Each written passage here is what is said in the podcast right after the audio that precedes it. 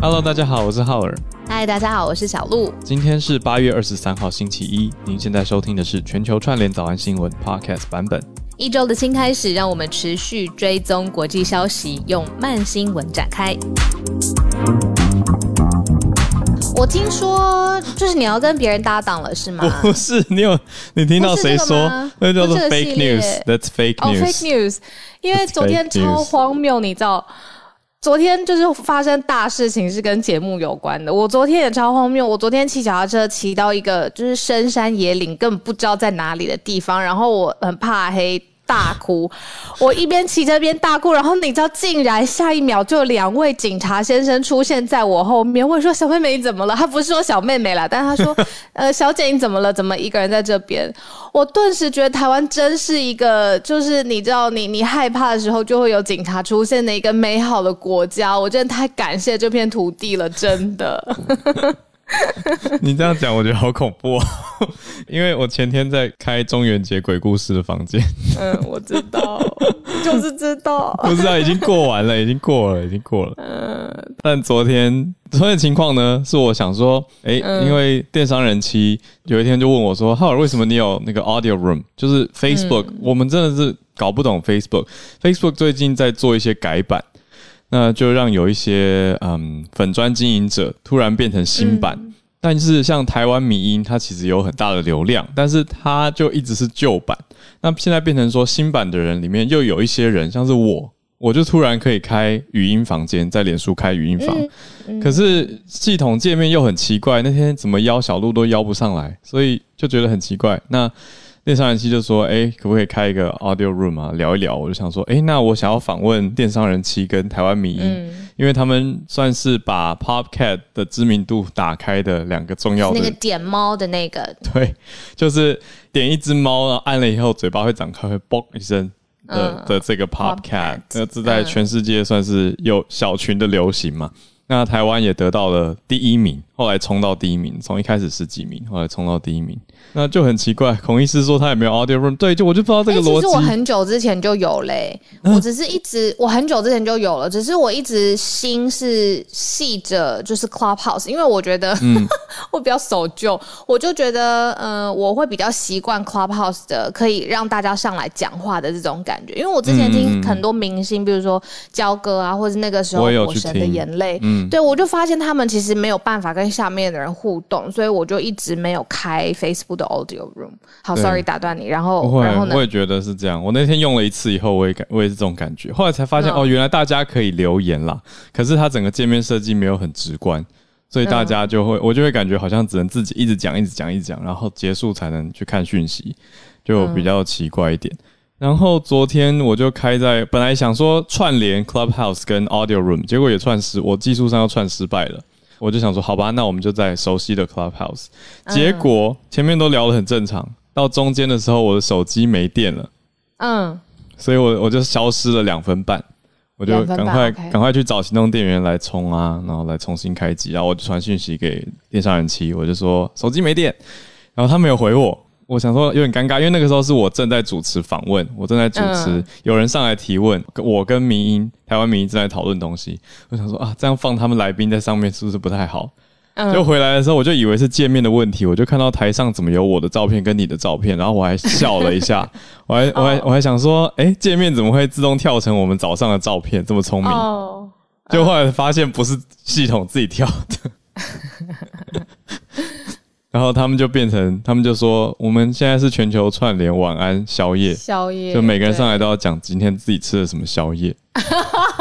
原来这样，你这种有多荒谬？就是在他们两个人，就是地上人气跟台湾迷因用我们两个人的照片。嗯对不对？就开始主持全球串联玩宵夜的同时，对，我就是在深山野岭骑脚踏车，在那边被黑吓到哭的那个同时，然后我手机就一直有那个讯息，我就看了两眼，就想说 什么有新节目开播，浩尔跟我，然后可是我明明人在那边骑脚踏车，你知道那时候我一来就是很毛，二来就觉得很气，这个世界到底怎么回事？然后就悲从中来，然后就。就引来了警察先生这样，我昨天是去跟我们共同朋友霍金他们一群人一起骑这样，然后我后来就说，嗯、我后来我因为我走走失了，我就自己一个人骑骑到一个不知道在哪里的地方，然后我后来就在群组说我被那个黑暗吓哭这样子，嗯，然后你知道我们的干爹，我们一个好朋友干爹，嗯、他就说是警察才害怕吧，警察在想说大半夜的到底谁在哭？Victor 讲话每次都很坏，他就是这样，对，他一直都是这个风格，对。还好吧，后来警察就怎么样护送你下山？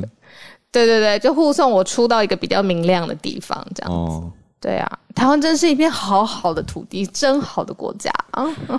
哦，而且昨天我、嗯、我手机没电的两分半，我后来回来，同时台上还出现了炎亚纶。他昨天是真的有来吗？有是真那个那个不是假的，严批是真的有上来。韩总机也来了，韩总机是台湾民意，后来应应我的邀请。就出现了韩市长，那我还访问了他对于 Popcat 的想法。他很潮，韩市长很潮，哎、欸，前韩市长啊，对，很潮。前市长，对对，前市长，前市长。对，好啦，不闹，还好你没事。我没事，我没事。然后你还去一掷千金？哦，对，我去一掷千金。我跟你讲，我玩到第二轮就很笨的被刷下来了，可是我好、哦、很难，一掷千金超难的。哦，没有，我跟你讲，很有趣。你昨天去陈哥节目，今天晚上会播我的全明星攻略。我要看，我要看，我要看。大家可以上去看哦，会讲到全球串联早安新闻哦。耶耶，好，我要看，我要看，太有趣了。陈哥应该觉得我们两个人怎么这样阴魂不散，一直你知道分别的在他身边，就是要让他很熟悉全球串联早安新闻。好，好，新闻来先，然后待会呢会是全球串联，八点半会全球串联的时间哦。今天看到选到的四个大题目之外，其实还蛮多事情的，比如说两则我们没有办法塞进标题里面的。第一则就是蔡英文总统刚才直播打完高端疫苗，第二则则是拜登总统的一些消息。这个等一下小鹿是跟大家补充。那我们先看一下我们标题选到的一二三四。第一则是立陶宛因为支持台湾得到了英美的支持，所以挺台获得英美支持。我们来看一下是什么样的消息。那前一阵子知道受到呃中方或者我们讲说中国集装箱的断路嘛，那中国集装箱后来有听友补充，其实就是货柜啦，啊，不是货运是货柜。那当然就是对工业跟进出口有很大的影响，特别是。中国出口到立陶宛。第二个消息则是奥地利哦，我们呃算是延续上个礼拜讲阿富汗最新动态的影响，不是有提到说欧洲会面临到大批的难民涌入的情况吗？那现在马上反映出来了，奥地利已经开始出来直接政府对外说，我们拒收更多阿富汗难民。第三则则是泰国政府。哦，这个也跟 Popcat 有很大的关系哦。那前一阵子的第一名，也应该说泰国的当地一直在抗议政府，那已经第八天了，连续八天的抗议，跟疫情当然也有很大的关系。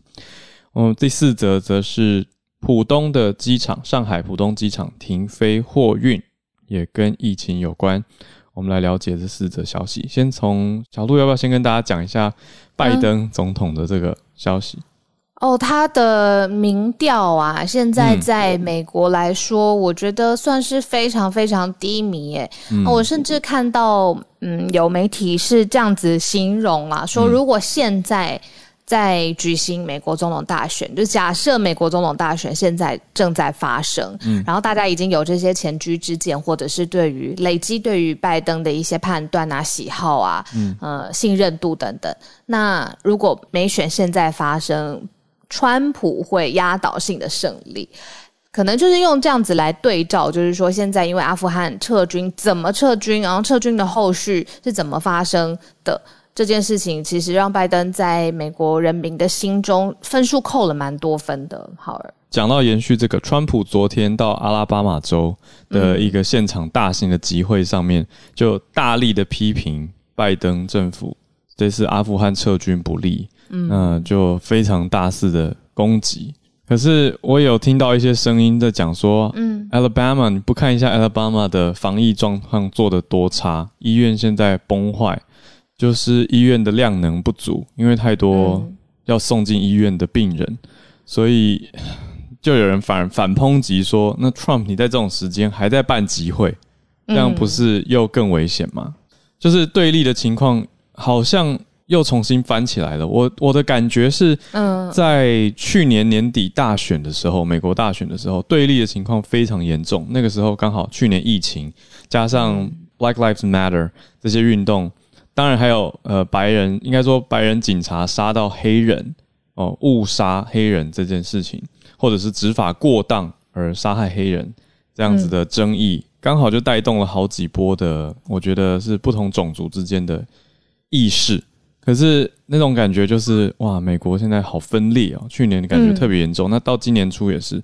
那本来有一种感觉是，诶，疫情稍微好转以后，好像有好一些。可是最近因为阿富汗的议题，我觉得这个感受又重新涌上来。嗯。然后，川普可能也借着这次的事件，他的评论啊，或者是他重炮的抨击拜登这些言论，现在又打中了呃许多美国人的心嘛。那所以他的曝光量啊，然后他的活动啊，又是好像比以前激增了。要不然，其实他现在的身份在于政府事务上面是没有的嘛。他就是一位前总统，但是现在好像又有那种哈互相对峙的感觉。这样子，嗯，对啊，然后大部分的美国民众是有表示说后悔投了拜登，可是我觉得是这样子，民意是，你知道，它是跟天气一样，它是会变动的，就是他有的时候是会呃很不信任他，然后很讨厌，然后有的时候在事前在事情在走嘛，那他事情也在不断的弥补当中，会不会有嗯转圜的余地？我觉得好像可以。来观察一下，嗯，就好比我们对一个人的好感或信任吧，好像是一个动态的变化，会因为他做了一些事情或说了一些话，或者是没做什么事情、没说什么话而有所变动，也跟我们自己对这个人或对这个政府的期待有关联，很有关系。对，嗯，诶，那讲到说话呀，我们就来看看布林肯说了什么话好了。嗯。布林肯他打了电话哦，这个电话呢后来就被写在 Twitter 上面。那他打给谁呢？答案是立陶宛外交部的外交部长，然后他的中文翻译叫做兰斯伯吉斯。那接到电话之后呢，这位外交部长兰斯伯吉斯就直接在 Twitter 上面写了说：“哦，我接到布林肯的电话了，来表达说美方对于立陶宛的支持。那为什么要特别表达支持呢？”刚才浩尔有说，我们早安新闻其实有一直讲到说，哦，立陶宛跟台湾之间的交流其实是比之前又更加明朗，又更加呃亲切了。中国反而强力的施压。那这件事情上面，在中国强力施压之后，布林肯他也亲自打电话给立陶宛的外交部长说，其实这件事情呢，美方是支持的，而且呢也会集体的捍卫民主价值。那这已经是第二位，就是打电话给立陶宛来表示支持的人了。之前美国副国务卿 Wendy Sherman 也打过，也是打给兰斯伯吉斯，也重申美国对立陶宛的支持。那他还说，就算立陶宛因为台湾的发展，因为这种互惠的关系，你建立起来反而会遭到中国威胁，但是中国威胁的时候，美方就会站在立陶宛的身边。那所以这个是美方的一个清楚表态。嗯。那我们来看到第二则，奥地利啊，一样在欧洲。刚刚从波罗的海，我们现在来到嗯，更靠近欧洲东边，也就是更接近阿富汗、更接近中东的地方。既然是奥地利，呃，在欧盟国家当中第一个跳出来讲说，我们拒绝收更多阿富汗的难民这样子的消息。好，是奥地利的总理直接跟大家表态。我本来还想找到这个片段，可是比较难找到哈。他叫做 Sebastian Kurz 啊，库尔茨，他是保守派的总理。那现在因应塔利班夺下阿富汗的政权，所以有许多的阿富汗人民离开了阿富汗，成为了难民。那奥地利总理就在谈话当中直接说，奥地利不应该收容更多的阿富汗难民，所以意思其实是已经有所收容了。那我们也根据路透社的报道来回顾一下，二零一五跟一六的期间，大家还记得吗？欧洲那个时候其实有移民的危机，那个时候奥地利其实大量的收容了寻求庇护的人，全球超过百分之超过全球人口的百分之一的人数。那相对就是对一个国家来说的负担，还有对国家来说承担的量，其实还蛮不小的。那现在移民的问题越来越。越来越多。那当时呢，库尔茨他其实是算是靠着面对移民问题很强硬的态度，一路来到二零一七年的时候，每一场国会的选举都连续的胜利。意思就是他是比较保守派嘛，他就是回归说，哎，我们应该要减少招收难民，或或者减少收容难民了，不能再继续更多的往下走。那欧洲联盟 EU 就在不知道怎么处置过去二十年之间欧协助欧盟的阿富汗。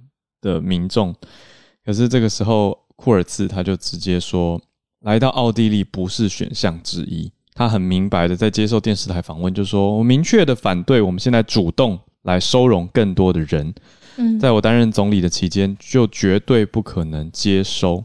这个态度真的是抢的非常明白的强硬。那根据去年比较新一点的联合国难民署的数据呢，奥地利到底收容多少阿富汗的难民？超过四万，就四万多位的阿富汗难民。那这个人数是欧盟第二高，第一高的是德国，德国十四万八千人。但是要想哦，德国的总人口其实是奥地利的九倍，可是难民数刚刚奥地利收了四万，德国收十四万八，所以是不成比例的。这这样比起来，更听得出来，奥地利收的难民人数，以比例上来说，真的是非常的多。嗯嗯。所以库尔斯就一直重申，他认为说奥地利已经做出了不成比例的大量贡献，这就是呼应刚刚我们解我说明到的人口数啊，还有你看跟德国相比的话，这个比例怎么说？所以我们也再看看接下来难民何去何从，还有难民现在的状况跟欧盟其他国家的回应会是什么？收难民的这个问题的确是。嗯嗯，现在欧盟蛮头痛的。那阿富汗的这些还是有很多很多人想尽办法想要离开阿富汗嘛？那有各种各式样的方式，但离开之后他们要到哪里生活？是邻近接壤的地方吗？或者是会不会有国家特别为了阿富汗的难民，哦，特别开了一些什么呃，在外交上的或者是庇护上的条例？德国，我记得之前是不是有说会特别支持阿富汗接下来的的发展？因为他之前也有收容很多很多难民的先例嘛。嗯，所以我觉得现在应该是欧洲国家现在也要严严密在监控的一件事情。嗯，梅克尔不是说过要去救出一万人出来？嗯嗯嗯，那救出来之后要去哪里？生活在哪里？可能是难民营吧，就是暂时的收容。对，嗯、收容区。可是还要再想，那这些这些人之后要怎么样融入社会？还是说？一直让他们在这边住，怎么样回归？有有可能回归阿富汗吗？那这些人都已经是想要离开阿富汗了，可是接下来何去何从？嗯、有没有办法辅导他们在当地生活下来？语言、工作，还有对沟通，这些都是问题。哎、欸，我想到两张照片在社群上面还蛮有热度的，嗯、有一张就是一个就全副武装的美国军人，他。就看起来就是蛮帅，而且 不是重点，帅、欸、不是重点，蛮威严，楼对，歪楼，蛮威武，也蛮帅哈。然后他就是戴了一个墨镜这样子，然后以为他要去哪里，但是没想到他坐着，他手捧着一个刚出生的小宝宝，然后在逗他。也就是说，一个全副武装的军人，然后结果他逗他的时候，就是脸上有一些慈慈父笑这样子。嗯，然后大家就把这个画面捕捉下来。然后另外一张是呃，在当地现在其实是有新闻媒体去采访，就是呃民众觉得怎么样啊？因为塔利班现在是变成新的政权了嘛，那民众会不会觉得很期待未来等等？然后就有一个民众觉得他很开心，很灿烂的笑，他说他很期待未来，而且也期待塔利班新政府。然后镜头一拉远，才发现访问他的人带枪，拿着枪在访问这个受访的人。我看到那则。所以大家都看到，觉得呃惊呆了。没错，所以讲到阿富汗的情况，大家就继续关心吧。我觉得还是，虽然政府现在的塔利班政府好像蛮想要对外呈现一些特定的形象，或者是比较正面的讯息，但是大家都还是抱持着一个真的吗的观望角度在看。又回应到我刚刚说的，我们对一个人啊，对一个政府的观感，真的是因为他做的一些大大小小的事情跟说过的话。而会影响。那来到了第三则，泰国连续八天的抗议。我们之前有说，在泰国，呃，主要是学生分跟非常年轻的民众开始在上街，他们要求帕拉育要下台，然后要修宪，然后还希望就是已经已经非常非常久的传统的王室要进行改革。那尤其是希望能够把相关的预算放在让泰国人施打 mRNA 技术的疫苗，因为之前我们早安新闻也有说过，就是王室跟泰国当地开发的疫苗之间有很多呃纠葛，比如说金钱上面的啦，或谁是谁的执行长啊、决策啊等等。那造成他的这个自己自的疫苗，其实是一直推出的时间都延迟。那现在这个也变成呃这些年年轻人上街抗议的原因之一。那倒是媒体有侧写捕捉到，就是因为这些呃示威团体啊。他们是反政府的嘛，呃，主要组成蛮年轻的，有学生跟年轻的民众，所以他们是用很特别的方式，例如说会挥舞彩虹旗，然后也会滑滑板，或者是踢足球，或者是把这个总理帕拉育的图像呃拉起来，然后朝朝上面来丢有颜料的水球，就一种没有那么直接的暴力对峙，然后但是有一些很多颜色的这种。呃，方式在进行反政府的示威抗议，有滑滑板，然后跳过一个政治人物的呃的图像啊或照片等等，那就是要要求帕拉育赶快下台，然后王室赶快改革。我看到有一个《Advice》这个媒体哦，知名全球的媒体，英文媒体，他讲到说，他的标题用 “Down with the King”，就是要王室下台。那现场其实有蛮多冲突，警方还有用水柱 （water cannon） 去。去震爆，跟去要求要撤退，所以其实这个影响还有采取的手段就还蛮激烈的，所以我觉得我们这边有一点点音呃现场的声音可以给大家听得到这两天的消息，还有水柱的的情况跟声音。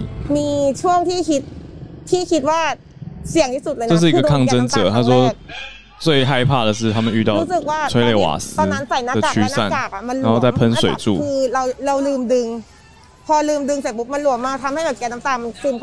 他说有戴口罩，可是忘记遮好了，所以那个气体就跑到自己的肺里面，就非常不舒服。对啊，所以这是现场的情况，就这个抗争的情况。虽然年轻人的确他们有比较有创意的抗争方法，可是遇到警察在第一线的时候，还是有蛮明确的冲突。那在现场就看到这个水柱直接对着大家喷。那很多人的装备方法是戴着口罩啊，跟安全帽这种类似头盔的安全帽来保护自己，可是这还是很危险的冲突。那也看到绿绿的那种催泪瓦斯的气体在街上飘，所以大致的情况跟大家讲一下。这是泰国现在嗯曼谷的情形。那已经到现在连续八天了。那刚刚的声音是两天前的声音，可是其实在今年二月底的时候就已经有。一波的抗议了，那到现在又更加严重。我觉得很奇特的是，其实国际上没有很长一直看到在报道这件事情。我在想，也许跟泰国对王室整体的尊重，或者是各个各方媒体到底有多少能拍、能捕捉得到、能够揭露，也是有所关联。但这次年轻人很明白的讯息，就是觉得要王室下台，而且连续八天的抗议嘛。嗯，哎、欸，我觉得现场听到一些当地的声音，会让我至少让我也更容易想象，或者说加上这些社群上面有的照片，更容易拼凑出我想象出哦，现在现在当地发生的样子，我觉得很好听哎、欸。是啊，就是更能够感受现场的那个气氛，嗯、就不会只是听到我们讲的，我们讲的当然是新闻消息跟一些 facts，可是你说现场实际的那个感觉如何？我觉得其实还是尽量再多找一些素材。嗯、那我现在来找一下浦东机场的的声音，有真的有真的有、欸、真的有有，现场访问的声音，好太好了，给大家听一些。我是说讲到好听，要拜托大家吗？温、嗯、情当然呢、啊。呃，如果你也觉得我们节目好听的话，记得帮我们投票哦，因为我们的节目入围了全球华文永续报道奖入围。嗯、那我现在已经入围之后，就可以变成是开放大家来投票最支持的节目嘛。嗯，那我们算是在 Podcast 音频类专业组的音频类，嗯，那需要大家人气的支持，至少在排行榜上面，嘿嘿，我们可以。比如说有比较好的成绩，这样，嗯嗯，嗯呃，我自己前几天也是努力的跟着投票，就发现系统真的不是很好操作。我就建议大家空闲的时候用电脑哦，就是不管你你午休啊，或者是任何手边闲着可以用电脑的时候，集中处理。因为如果用手机，其实点的很慢，所以用电脑打开 Chrome，进到全球华文永续报道奖，很明显就会看到，呃，专业类有全球串联早安新闻在上面，那大家就可以从右上角账号登入，这样子会比较快一些。那投完三票，你可以再换下一个 Google 的账号，直接跟大家传授。好，那我们回到今天的第四则消息，就是浦东机场。上海浦东国际机场爆发了本土的 COVID-19 的疫情，嗯，那目前是有五名的境外的货运人员被发现有确诊了，因此呢，官方都做了一个很很直接而且当机立断的消息，就是要暂停所有的货运航线，还有货物收发全部暂停，而且要持续十四天。但这件事情呢，呃，重点要特别提出来，是因为在上海浦东国际机场的货运量，其实中国就已经排浦东是排第一了。那浦东在全世界又排名第三，嗯、也就是说，这种防疫的措施要暂停这个货运航线跟货物收发的这个决策，嗯，其实是会冲击全球的空运的。那会不会使航空的货运价格在上涨呢？然后后面我们要持续来观察一下。嗯，我们这边现场有听到普通机场的旅客的想法，因为刚刚讲到货运暂停，可是一般的客机是没有暂停的哦。那普通机场虽然爆出五人确诊，但是旅客还是蛮多照常的旅行，所以听听看。旅客的说法，那我们也听到，等一下有现场工作人员他讲的声音，隔开的，我觉得应该不要不用太太惊慌。现场的人是觉得说，货运跟大厅应该是隔开的，不用太担心。可是也看到现场的地勤人员在帮大家报到 check in 的时候，就说，哎、欸，要看一下云南健康码哦，他刚好是讲到说有一些比较严厉的规定。广州白云机场的通知就是从上海浦东机场。始发的到白云机场落地的旅客，在查验健康码绿码和测量体温的前提下，还要百分百的接受那个免费的核酸检测。对，所以还要增加 PCR 的，但是它是百分百免费。的意思是现场有 PCR 或者是一些检测的方式，才能够确保它除了健康码，也就是它的快筛以外，还要再加 PCR 的测验。意思是有增加一些严格一点点的。防疫措施，但还是让旅客照常旅行，不受货运的影响。但是货运是先停飞这样子的状态，也更新给大家喽。因为这是全球第三大的机场，重要性是可想而知。但是目前还是照常继续的飞行。那我们时间也差不多来到了八点三十一分，刚、嗯、好是全球串联读报一分钟的时间啦。就欢迎大家改 bio 举手来跟大家分享你所关注的消息。月光和我们的早安新闻之玲姐姐，今天是不是也有啊、呃？你举办的歌唱比赛？对，我们今天是在东八区，也就是台北、上海、广东、香港时间的中午十一点，我们歌唱比赛复赛就在 Club 上面，而且我们是有超过呃，我们的选手是来自超过二十个国家与地区，所以是一个国际歌唱比赛，非常有意思。那月光号今天关注什么样的消息呢？今天要分享的就是，嗯，今天最新的《华尔街日报》的讯息是，加密货币公司它目前正在由中国大举的迁移到海外，嗯，尤其迁移到什么地方呢？迁移到了美国的德州，因为德州呢，它是有他们的州长是有对虚拟货币更加友好的税务政策，然后还有独立的电网，嗯，我觉得德州可能有一点像台湾的苗栗吧，就是德州它可以自成一国，然后那个苗栗国这样。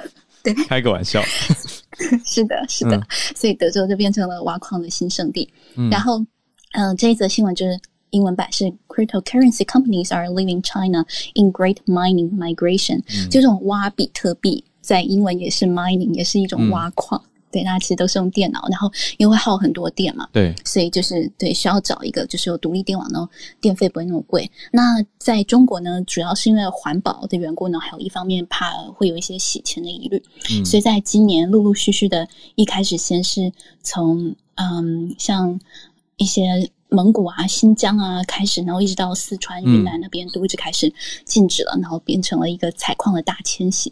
嗯，但是其实这个加密货币。也算是未来的一个趋势吧。所以像现在慢慢的一些公司已经开始说，我们会接受用比特币来支付。比方说，加州有一位亿万富豪，他开的房地产公司，他就开始允许他的零售还有商业地产的租户用比特币来支付租金。所以目前是美国接受比特币支付最大的房地产公司。然后也是因为这一位老板他相信说，比特币这种虚拟货币是。未来世界的一个趋势，对，所以我觉得蛮有意思的，感觉现在已经看到了，稍稍的看到一点未来的样子，对，然后也期待不晓得下个十年虚拟货币的发展会是什么样子。这是我分享，谢谢。嗯，对啊，很多人都还在观望，包括我们之前讲到的一些特殊应用，包括 NFT 这种非同质性的货币，还有月光河讲到这个，其实就呼应了之前早安新闻有跟大家谈过的。在中国的挖矿团队呢，他们就是逐水草而居，他们是逐低电价而居，去找说，哎，哪边电价比较低就赶快过去。可是对于中国整体的能源政策来说，这样还是不够环保的，反而是大量消耗能源的，也就是这个所谓的 mining 这个挖矿的产业。那没想到现在竟然许多的加密货币的公司选择移到德州，那当然跟政策还有电费也有很大的关联。谢谢月光河。那我们再连线到汉超老师。我认识到汉超老师，是因为汉超老师跟一粒百优姐有的时候会开一些历史的话题房间，跟大家聊聊历史。那欢迎你来全球串联早安新闻，汉超老师。我今天要分享的新闻是关于美国和东南亚。那现在啊，美国的副总统 Karina Harris 正在啊新加坡进行访问啊。这一次他在啊东南亚计划访问时间有七天啊，主要去两个国家，第一个就是新加坡，第二个就是越南。那这一次其实美国也是带了非常明显的外交意图和战略意图啊。一方面是要加强跟东南亚诸国的啊就是外交关系，用以对抗中国。嗯啊，还有一方面就是同时也要扩大美国在东南亚的影响力。啊，新加坡其实，在东南亚算算是一个蛮有趣的国家，就是他自己意识到自己是一个很小的小国，所以他在外交上并没有在美国或者中国当中选啊选一个，他其实跟中国和美国都保持了比较好的外交关关系。但是其实自二零一五年李光耀过世以来，就是他的儿子李显龙掌握，就是完全掌握权力之后，其实新加坡在外交上更像啊，现在目前是更倾向于美国，而且美国在过去四年的时间里，美国的海军到访新加坡的啊频这个频次和时间其实也是更长了，包括这个 Kamala Harris 啊要访问的很重要的一个站就其实就是新加坡的啊樟宜海军基地，那它其实也是东南亚最大的一个海军设施，它是可以同时停靠三艘航空母舰。嗯，那其实现在美国也有一艘频海级啊频海战斗舰啊这个 USS Tulsa 也在啊樟宜进行访问，这一次 Kamala 还会登舰，然后来对官兵进行讲话。那对于新加坡来讲，此次也是一个非常啊，在对于新加坡来讲，这个时候其实也是非常敏感。一方面是中国跟美国走向对抗，而它其实在外交立场上卡在两个国家之间，所以接下来新加坡要何去何从，其实也是吸引了很多人的眼球。因为其实，在两个国家逐渐走向对抗的方面下，像新加坡这样一个跟两个国家都保持了良好，之前都保持良好关系的一个地方啊，其实它的外交立场此刻也需要做出相应调整，不然很快啊就会把自己搞得里外都里外都不是人，就是他既有可能是同时得罪美国，也会呃也同时也是得罪中国。所以说目前来说，对于美国来讲，他们也是希望能对新加坡施加一个压力，让新加坡来明确的表示表示出自己对美国啊，就是至少至少在表面上能够支持。那另外一个就是要访问越南，其实也是出于同样的目的，也是要加强跟越南的关系。是因为其实越南自二十世纪啊二十一世纪以来跟中国的关系都不是太好，所以可见这一次啊，Kamala Harris 也是带有明显的外交啊外交目的，外交目的去，而且这次中国的外交部对此也是发出了比较强烈的信号。那我分享的这个新闻是来自路透社，已经链接到了我的 bio 里，谢谢。安照老师，好奇你现在人在哪里啊？为什么会特别想要分享这一则新闻呢？哦，因为我现在人是在美国的奥兰多，然后我的太太是在新加坡，我自己之前也是研究新加坡的，所以比较对这对新加坡很强的连接。刚好连接到前一阵子我们讲到这则消息的时候，Dennis 老师上次是特别针对美国跟越南的关系来做了一些分析。只是当时当然还没有阿富汗还没有这么严重的情况，所以现在看起来更是觉得说哇，你看拜登在国内处理阿富汗的民意的沸腾，那现在副总统呢，Kamala Harris 他则是出访来到了新加坡呢，下一站会去往越南移动。谢谢汉超老师。那我们下一个连线到丹佛、科罗拉多，哎、欸、是哎、嗯欸，这是 Denver 吗？我自己假设 Arthur 住在 Denver 了，科罗拉多州。哦、今天想分享的一个是一个 opinion 在那个 Washington Post 上 post 出来的。嗯、那因为它跟 Colorado 有关系，那我住在 Colorado，所以我想分享一下。他的社论一开头，呃，他的这篇 opinion 一开头讲的是说，二零二零的美国总统的那个竞选呢，是对美国进行了一个民主压力的测试，那结果是成功的。可是他们有点考量到下一次选举或许就没这么容易能够通过，因为拜登通是通过诈欺赢得美国大选的这个消息跟谎言，还是在美国四处流窜。那最近在 Colorado 西部一个。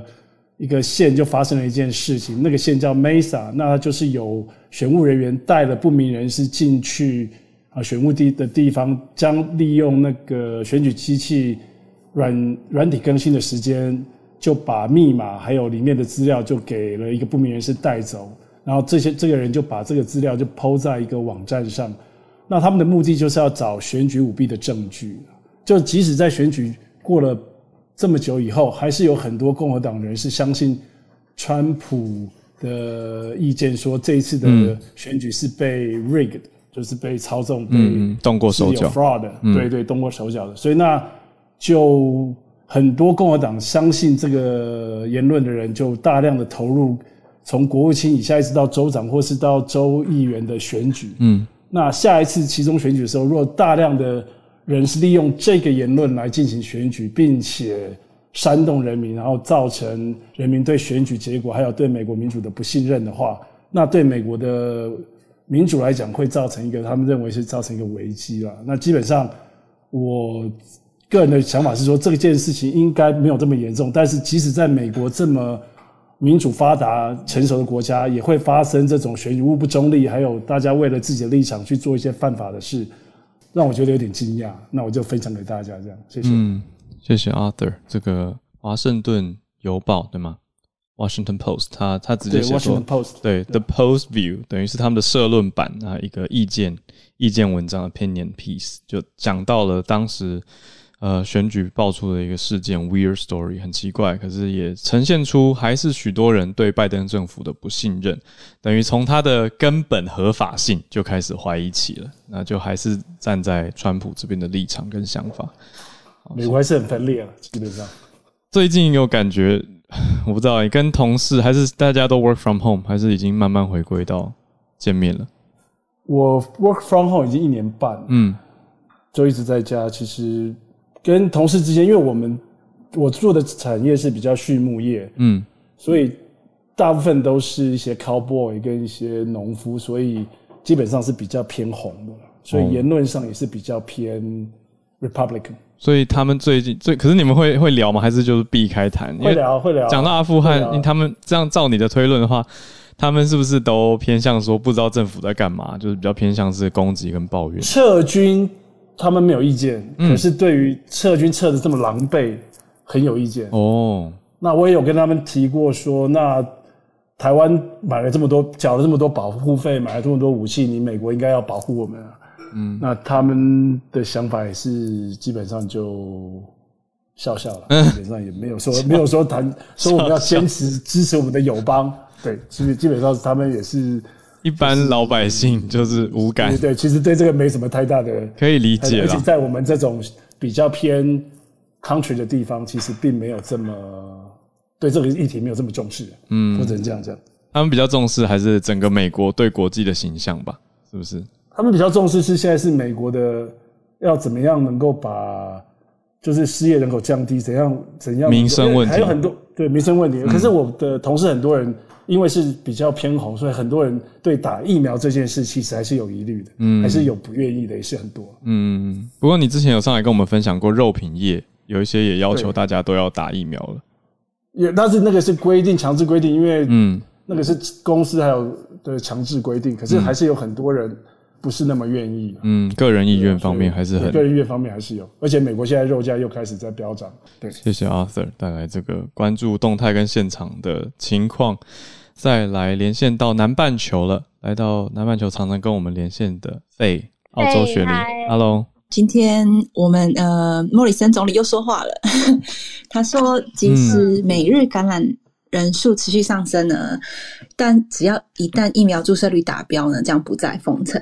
那他在这个时候出来讲这句话，其实蛮有趣的，因为呃，每个周末呢，在雪梨啊，或是在墨尔本，都持续有反封城的示威游行这样子。那他讲这句话，其实他是要呼应一个澳洲政府在七月底他们所做的一个嗯。疫苗注射的目标，他们目标是当整个疫苗注射率呢达到七十 percent，就是两剂都两剂都注射的人达到七十 percent 呢，他们将会有比较少的限制。那只要达到八十 percent 呢，他们就不要再封城了。它也许会有小区域的封锁，但是不会有大区域的封城这样子。嗯、那可是目前的状况呢，在西南威尔士州非常的糟糕哦，因为 Delta 病株的关系哦，在七月的时候。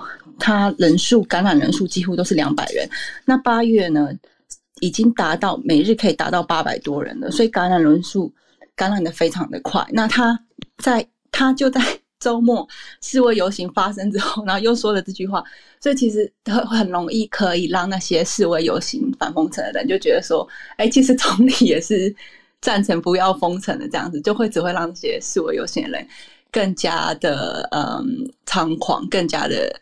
更加的去利用这些呃他说的话，然后去进行反封城的活动，所以其实会让一般民众还蛮忧心的。嗯，那目前呢，在疫苗注射的状况呢，本来是在四十岁以上都可以注射，那他在八月底呢，即将开放给四十岁到十五岁以上的人去做疫苗注射，所以期待说，在今年年底应该是有机会可以达到他所谓的七十 percent 或八十 percent 的目标啊。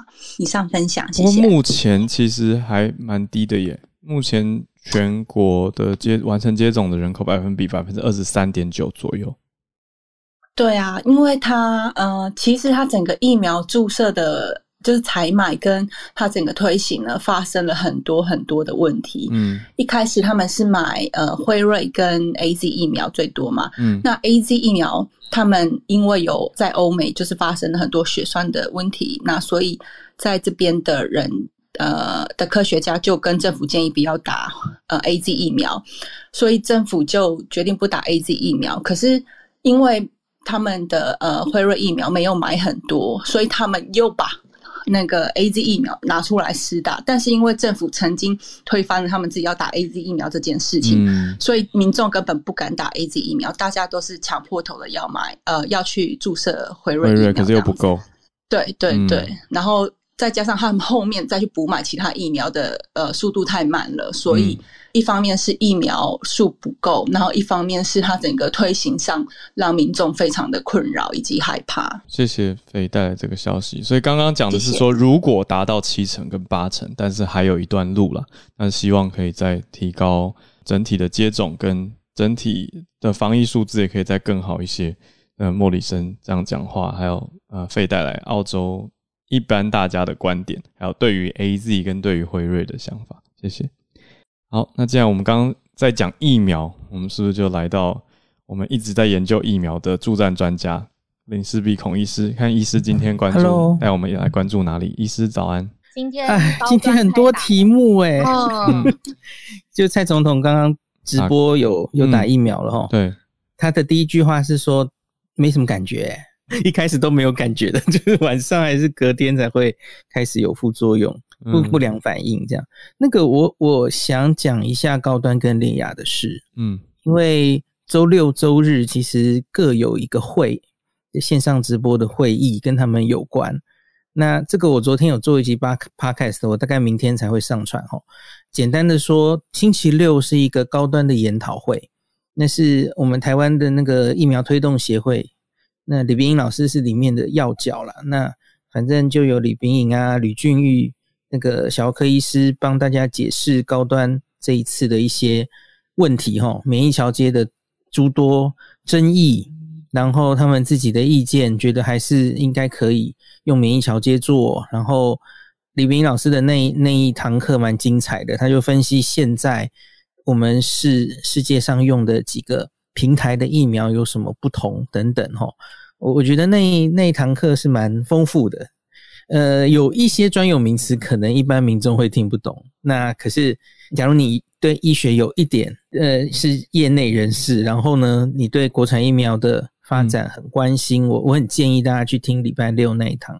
现在已经放在 YouTube 上，然后是完全公开的哦。要找什么关键字？呃，高端新冠肺炎疫苗知多少？嗯，也许这样 Google 就找得到了。嗯，那我我觉得，因为高端这个第二期临床试验，它其实也已经投稿了，还还没有正式刊登啦。那所以，因此这一个演讲的第一部分是也在高端里面工作的一位小儿科医师，把高端的资料其实更完整的报告出来，从他一开始研发到最后第二期做完。还解释的蛮详细的，我觉得大家有兴趣可以去看一下哈。嗯，有找到，我来贴到社团。有啦哈，嗯，好，我明天早上会会把 podcast 那集 podcast 贴出来。嗯，那另外是联雅昨天董事长王长怡亲自开了一个记者会哈，就说明对于联雅这个 EUA 没有过，那他自己亲上火线，然后 说明了一些那个啦哈。王王长怡这个人自己是一个科学家哦，他自己是一个免疫学家，然后疫苗，他设计了这个疫苗，设计联雅的这个疫苗。那我觉得他是有一点，就是科学家性格，他某种程度跟这个何美香老师有点像，嗯、就是科学人。嗯嗯、然后，诶，那个开关打开的时候，有时候就会快人快语。然后他昨天我觉得是累积非常长久以来的压力啊，然后昨天就有点就。大爆发吧，嗯，他他讲的主要是，我觉得有一些情绪化的字眼，或是一般人可能会觉得，诶，你自己的疫苗你在自吹自擂，它真的那么好吗？这些拿掉。我昨天我觉得昨天我听到蛮多林雅为什么对自己的疫苗还是这么有信心？那我我主要只讲几点啦。哦。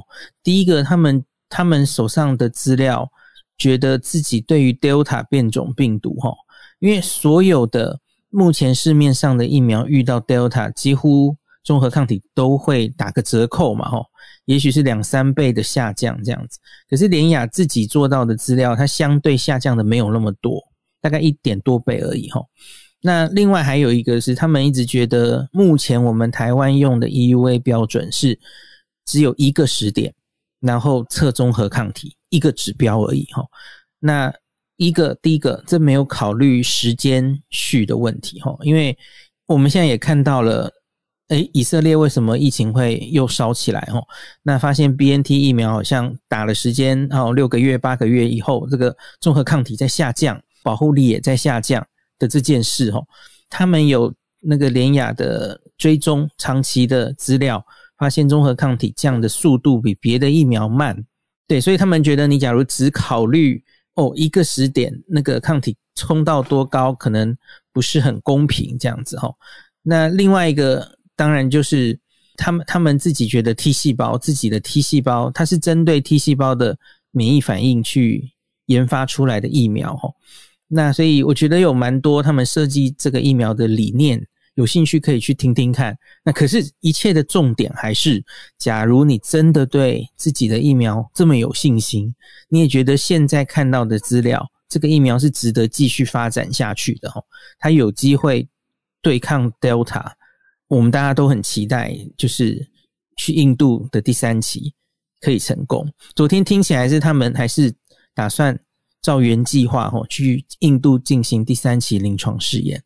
对，如同我上礼拜我跟大家分析的哈，我觉得这个真的是塞翁失马哎。现现在其实乍看好像联雅、嗯、哦失败了哈，嗯，以为没有过，可是我觉得这个疫苗其实没有失败，因为它的第二期其实算是通过第二期的要做到的，就是你看到了一定的免疫原性嘛哈，B 细胞产生抗体，T 细胞有一定的作用，嗯，而且够安全。好，然后我们的食药署也说，你可以继续去做第三期嘛，所以它其实只是没有达到我们国内所制定的 EUA 的标准，可是这个临床试验是没有失败，它是可以继续进行的。所以我我自己是觉得乐观其成。昨天那个王长一，我其实是看到了一个很努力的科学家的样子，大家可以去看看，我觉得还蛮蛮有趣的。嗯，那。你也可以去 Google 看看哦。你看到他他之前的资历，其实他是董事长，可是他自己就是一个科学家的，嗯嗯，然后发过很多论文，然后有很多专利，他真的是这方面的专家。嗯，那所以我我真的是期望台湾的两个疫苗，真的未来都可以成功走出国际，得到国际认证。哦，这真的是，嗯。那不是开玩笑的，那真的就是台湾之光很大欸。对，尤其医师，我刚感受很强烈，嗯、因为我刚刚在听费分享的时候，我就查了一下世界各国的覆盖率，嗯、就很多国家的疫苗覆盖率都还是个位数的百分比。没有错，没有错，还非常需要。对啊，嗯，多一个好用的、能用的，特别是这是蛋白疫苗。嗯，蛋白疫苗真的，它其实就是研发上会有种种问题，嗯，研发比较慢嘛。嗯。那我们在全世界里面，哇，走的还蛮快的。这其实是台湾的生计的实实力哦。嗯，那只是我们现在要设法赶快做第三期，做出确定的保护力，嗯，才能得到国际的认可。这样子，对啊，真的也是辛苦这些研发人员。嗯、我有一个朋友就在相关单位，嗯、特别是跟高端相关，嗯、他那个时候加班加到真的是很赶快赶快爆掉了。对啊，我觉得他们真的都。很辛苦，嗯，所以我我真的希望大家在 这吵吵闹国产疫苗的议题的时候，真的少一点政治，因为这每一个在你前面呈现的资料，嗯，都是多少基层研究人员的努力，嗯，那像昨天那个董事长也有说，他们其实联雅已经做到两千公升的槽了，就是量产完全没有问题，嗯。我那个其实也是很不容易的事哦。对啊，对，他们在台湾其实对蛋白疫苗其实已经努力了二十年了，所以我觉得就是很很真的很希望台湾可以成功。哎，大家要团结。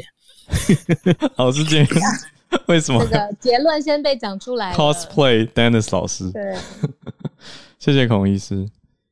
好，那我们来连线到德州，Dennis 老师。孔医师把我的结语先讲，大家要团结，真的要团结啦。就是我们看到阿富汗，我们一直在看观察阿富汗，我们从各种的呃媒体啦，各种的这种甚甚至是 social media，大家我想都看到了不同的照片、不同的影片，不知道是不是大家觉得很现实、很很残酷的现实？对，其实这个现实它也反映到呃现在国际各国，你我们像刚刚 Howard 你分享的那个难民的问题，这个难民的问题就就真的是对各国来说都很现实。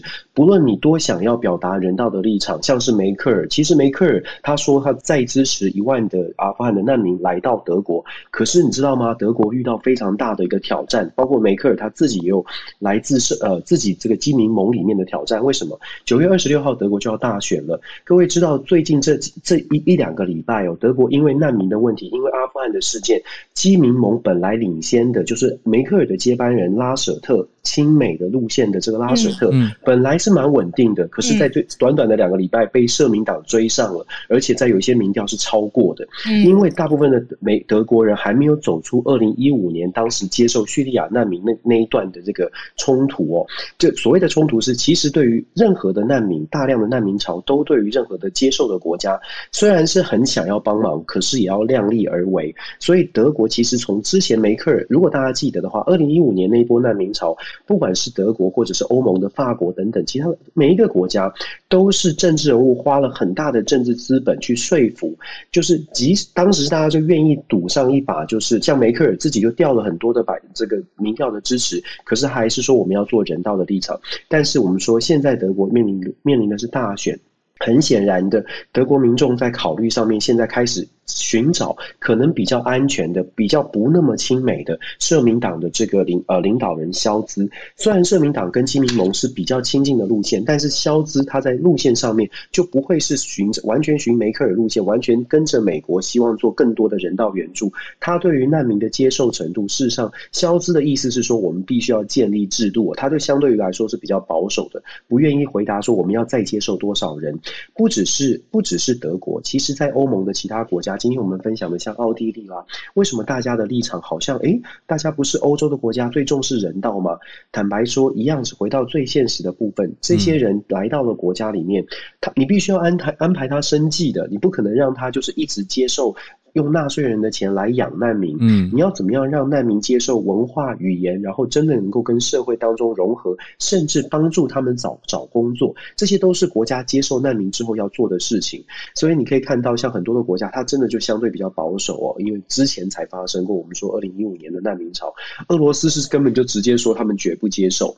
那很多的周边的国家都都真的很担心。联合国的统计哦，阿富汗应该会。外移出来的难民潮可能会达到五十五万人之多，所以你用五十五万的数字去看德国说可能加一万，美国加一万，然后呃周边的国家可能各各加个几千，坦白说可以想象这一波的这个难民潮对大家的冲击，或至少在心理上面的害怕，成是其实是蛮紧张的。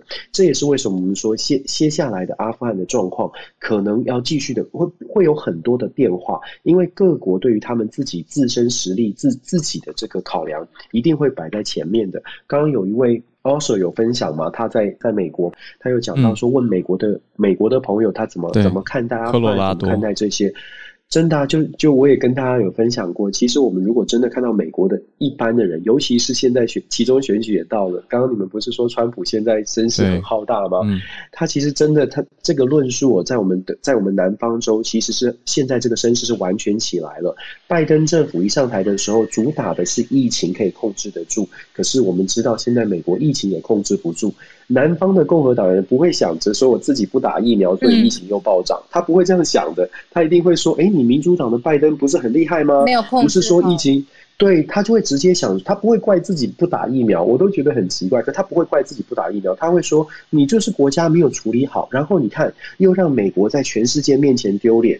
川普的论述是很受众，会会会很让共和党人振奋，就会很让共和党人觉得对，就是这样，美国就是被你搞得这么弱。就是，所以现在你看最新的民调，路透社的最新民调，在这个周末做的，就很拜登的民调就就出现了黄金交叉。本来 approval rating 是高于 disapproval，现在呢，这 disapproval rating 是高的。那更不用说共和党自己做的民调，这个民主党的拜登的这个呃 approval 就比 disapproval 居然就是少了七个百分点了，等于是不不满意的程度来到了百分之五十三。这是拜登的一个现在面临的很大的危机。那面对危机怎么办？拜登必须要展现对外比较强势的做法。所以回到第一个问题，为什么我们会看到布林肯去在外交上面要更加的用比较强的方式跟盟友说，我们会坚定支持，我们会做很多的事情。问题是现在到底美国会拿出多少的行动来证明？我想这是欧洲的盟友还有世界的盟友都在看的部分。然后最后我再补充一下那个新加坡的议题哦。嗯，长期以来我都说这个贺锦丽，他我们很值得关注贺锦丽。在关键的原因是因为拜登其实年纪真的蛮大的。前两天拜登说的那个话被国务院也。公开来讲说，可能总统有一个部分没有讲得非常完整哦。我们看拜登的年纪，我们看贺锦，为什么特别注意贺锦丽？是因为拜登他确实呃有一些隐忧，那贺锦丽就变成必须要赶快的能够有办法能够承接外交的问题。贺锦丽呢，也是拜登很努力在帮助他呃了解国际关系，把他送到新加坡，把他送到越南。相对来说，这两个国家问题并不太大。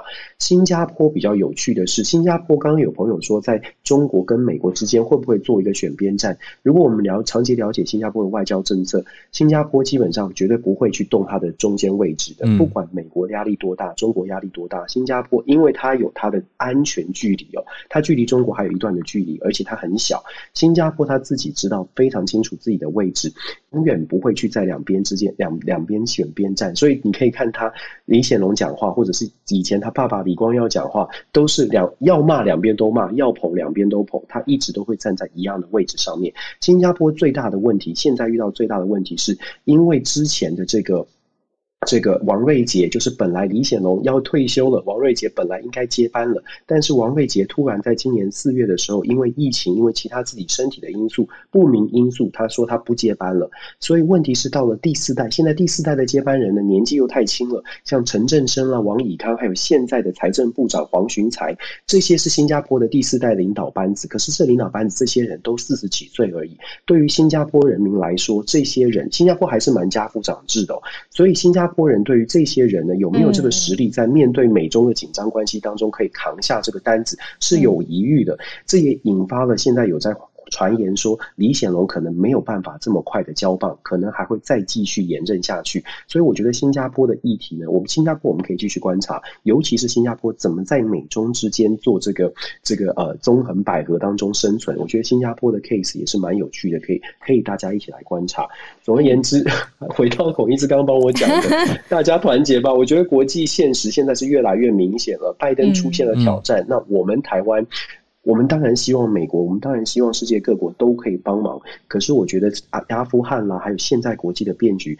真的可以让我们看见国际的现实，不是说大家不帮忙，嗯、而是可能大家帮忙之前，也要我们自己自立自强。总统也这样说嘛，我们真的应该这么做。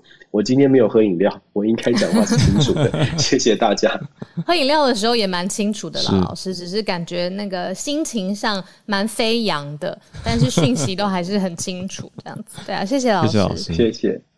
好，今天九点零六分，谢谢大家加入今天的全球串联早安新闻。嗯、那明天同一时间，我们早上八点钟 Clubhouse 继续跟大家相见。嗯，Podcast 同步也会在几个小时，尽量谢谢我们手刀超快、快快速效率制作人，尽量在中午之前 Podcast 也会上线。真的，所以今天谢谢大家啦，嗯、谢谢收听。有想要告诉我们的话，都欢迎透过各种管道留言给我们。记得订阅节目，还有刷五星。如果都做过了，那么还有全球华文永续报道奖的人气奖，上网帮我们投票哟。没错，而且一个人一天一个账号可以有三票。哎呦，所以投票的网址我们放在节目的资讯栏，或者是你加入全球串联早安新闻的脸书社团，也都会看到大家持续在帮忙投票，在盖楼。我们的社团我真的觉得很温馨啦，大家都很可爱，也很愿意付出时间跟资讯，欢迎你一起来看看。嗯，那我们就明天继续串联喽，大家再见，拜拜。